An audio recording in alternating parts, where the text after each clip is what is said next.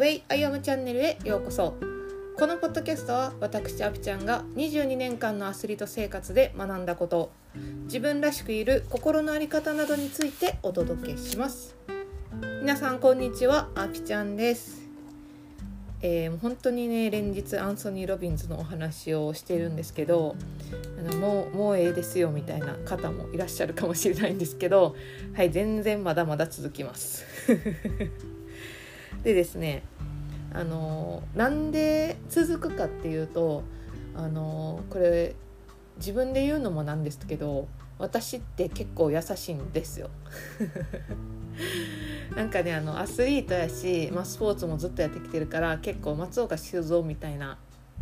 タイプかなって思われがちなんですけど全然そんなことなくってあのめちゃくちゃ松岡修造さんが優しくないってわけじゃないんですけどまあ温厚かなとは思うんですよね。であのでもやっぱり私の中でもそのやっぱりスポーツをやってきたこうあのスポーツの体育会系のノリとかももちろんあるしあのすごいよく言われるのがやっぱりエネルギーにあふれてるっていうことがね言われるんですけどあの今まではそれをちょっとこう隠そうとしてる時もあったんですよ。なんかその自分がエネルギーを出すことによってそれに圧倒されてしまう人がいるんじゃないかなとかなんかこう暑苦しい人って思われたら嫌やなとかなんかそういう思いがねあってなんかちょっと自分の中で調整してる感じがあったんですけどこうアンソニー・ロビンズのセミナー受けてあの、すごい意識高い状態でいることが大事っていうのをね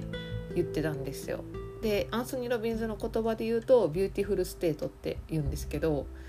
その状態でいることによって自分の目標達成に向かうパワーも増すし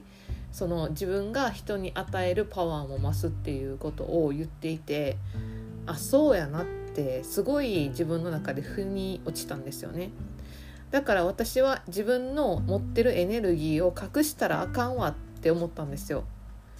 でだからちょっとそのセミナーの後から結構熱入ってると思うんですよねポッドキャストに。でもこれがこれも本当の私今までももちろん本当の私なんですけどあのこれも本当の私なんですよね。で私は決意したことが自分のエネルギーを高めてこのエネルギーを人に渡していきたいっていうあの波紋のように広げていきたいっていうふうに思ったんですよ。なんでちょっとこれから熱いポッドキャスト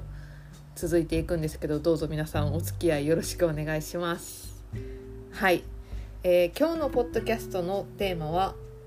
5年後の自分からのメッセージというお話をしたいと思います。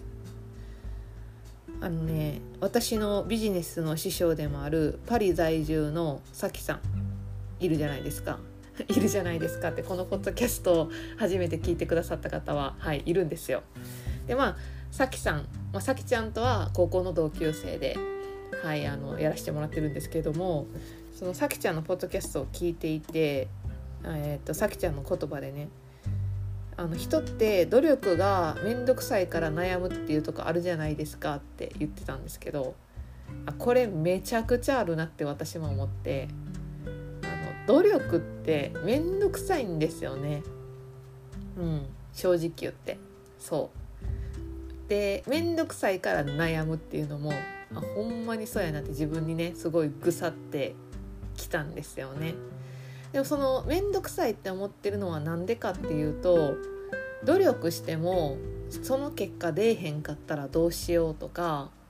結果出えへんかったら周りの人にバカにされるかもとかその結果が叶わないところに自分がフォーカスするから努力って面倒くさいっていう風に思うんやなって思ったんですよね私は。でその結果がうまくいかないっていう前提は多分その過去からの情報で自分が判断してしまってるんだと思うんですよ。でもそれってすごくもったいないことやなって自分で気づいて。あのもちろん努力しても叶わないこと達成できないことっていうのはあると思うんですけど自分のそのやりたいこととか